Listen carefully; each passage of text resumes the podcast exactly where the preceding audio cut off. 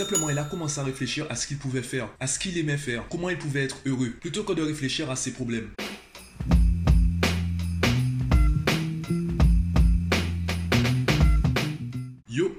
J'aimerais te parler des privilèges et donc également des discriminations.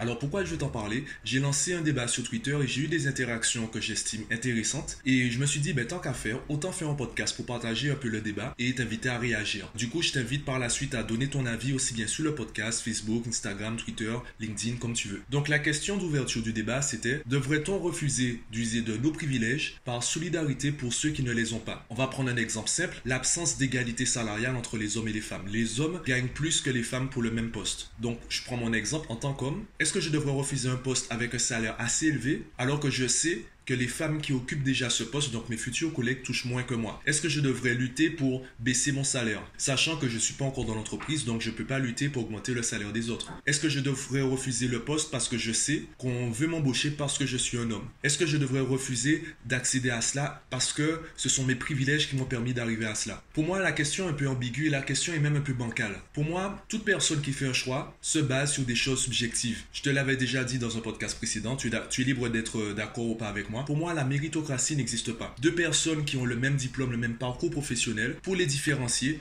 on va se baser sur des choses qui n'ont rien d'objectif. Par exemple, si moi je préfère travailler avec des hommes, eh bien je vais davantage recruter d'hommes que de femmes. Inversement, si je préfère travailler avec des femmes, je serai plus susceptible de recruter une femme que de recruter un homme. Il y a plusieurs schémas qui peuvent intervenir. Même si de manière absolue, c'est intéressant d'avoir une société équitable, une société sans privilèges ou du moins sans discrimination, dans la réalité, la version réaliste, pour moi, on a tous des privilèges, tout dépend du contexte. Je vais prendre un exemple simple. Très simple. Moi, en tant qu'homme, avec les cheveux bouclés, avec euh, ma peau assez claire, est-ce que je peux faire une chaîne YouTube sur les produits de soins ou les produits capillaires pour les cheveux crépus ou euh, les produits pour les femmes noires aux cheveux crépus? Est-ce que j'aurai un privilège par rapport aux femmes qui sont touchées par ce problème, touchées par ce contexte? Je vais partir avec euh, un train de retard. J'aurai plus de contraintes que les autres pour lancer une chaîne sur cela. Maintenant, je peux établir une stratégie marketing. Je peux, au lieu de parler de moi, au lieu de parler de mon expérience, je peux interviewer des femmes qui s'y connaissent du coup, je ferai une chaîne YouTube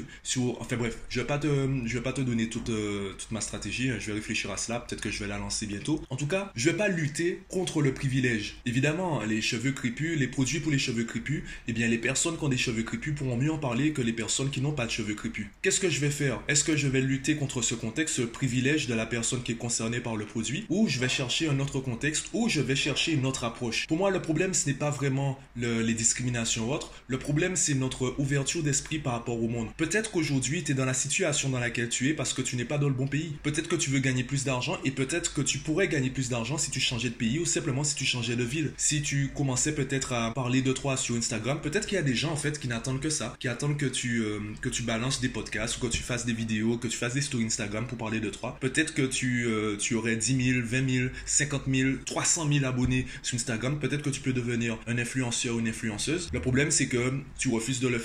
Tu refuses de le faire tout en reprochant à ceux qui le font d'avoir ces résultats. Tu refuses de profiter de tes privilèges tout en reprochant à ceux qui usent de leurs privilèges ben, d'en user et d'en profiter. Alors oui, évidemment, il y a des personnes qui, euh, semblent avoir beaucoup moins de privilèges que d'autres. On va pas comparer ce qui n'est pas comparable. Je vais pas comparer mon style de vie en Guadeloupe dans un département français avec une personne du même âge que moi qui vit dans un pays pauvre. Je vais pas comparer, on peut pas comparer nos deux quotidiens. Par contre, à échelle comparable, tout dépend du contexte. Je prends l'exemple de mon activité. Il y a des parents qui me contactent parce que je suis un homme. Il y a des parents qui me contactent parce qu'ils ont écouté mes podcasts. Il y a des parents qui me contactent par rapport à mes vidéos sur YouTube. Il y a des parents qui me contactent parce qu'ils me trouvent euh, peut-être beau ou qu'ils trouvent que je crée une certaine confiance euh, en eux. Il y a différentes choses qui attirent les gens vers moi. De la même façon, il y a différentes choses qui repoussent les gens. Il y a des gens qui pensent que je suis un arnaqueur. Il y a des gens qui pensent que je suis un, escroc. Est-ce que je vais tenir compte de ces personnes? Est-ce que d'ailleurs je vais en vouloir à ces personnes? Non. Je vais simplement me dire, ben ça marche pas avec elles. Je vais me diriger vers les personnes avec qui ça marche. Donc oui, dans l'absolu, les discriminations c'est mal. Les privilèges, on va dire que c'est une injustice. Sauf que, ben, j'ai envie de te poser la question, qui n'a pas de privilège? Qui n'a aucun privilège dont il peut bénéficier? Je me rappelle d'une vidéo d'un homme, il est né sans bras ni jambes. Et le mec, il fait le tour du monde pour euh, expliquer aux gens à quel point il est heureux. Il est marié d'ailleurs. À quel point il est heureux et à quel point, en fait, la manière dont il a changé sa perception de la vie, sa perception du monde, a changé sa vie. Simplement, il a commencé à réfléchir à ce qu'il pouvait faire, à ce qu'il aimait faire, comment il pouvait être heureux, plutôt que de réfléchir à ses problèmes.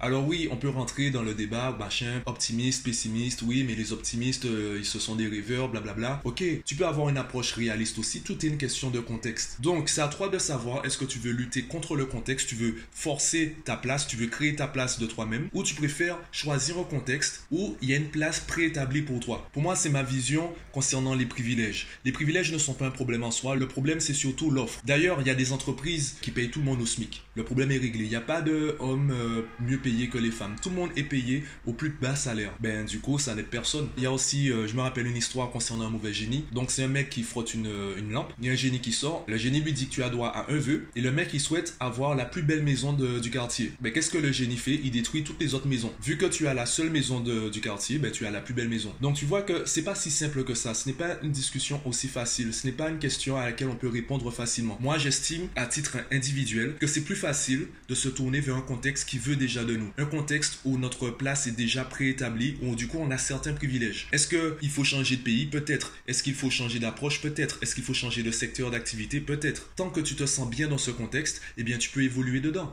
À partir du moment où ça empiète sur ton bonheur, sur ton épanouissement personnel, professionnel, est-ce que tu vas lutter contre est-ce que tu vas lutter contre quelque chose qui ne se réglera pas de ton vivant? Ou tu vas d'abord réfléchir à comment toi tu vas t'épanouir et peut-être inverser la tendance. Par exemple, on parle beaucoup du sous-développement de l'Afrique. Pourtant, on entend de plus en plus parler d'entreprises ou même de villes africaines qui commencent à générer un certain chiffre d'affaires, à gagner en prospérité. Tout dépend de ce qu'on te montre, également de ce que tu regardes. Vers quoi tu te tournes? Est-ce que tu te tournes vers les portes qui sont fermées pour toi ou est-ce que tu te tournes vers les portes qui sont ouvertes pour toi? Alors, tu es libre de pas être d'accord avec tout ce que je viens de dire et de dire qu'il euh, faut lutter contre la discrimination, c'est mauvais il faut, faut absolument lutter contre ça. Et justement, moi, ce que je t'invite à faire, c'est dès maintenant d'écrire un commentaire aussi bien sur le podcast Facebook, Twitter, Instagram, LinkedIn pour me partager ton point de vue afin qu'on puisse euh, débattre euh, ensemble dessus. Je t'invite à faire ça et moi je te dis à demain.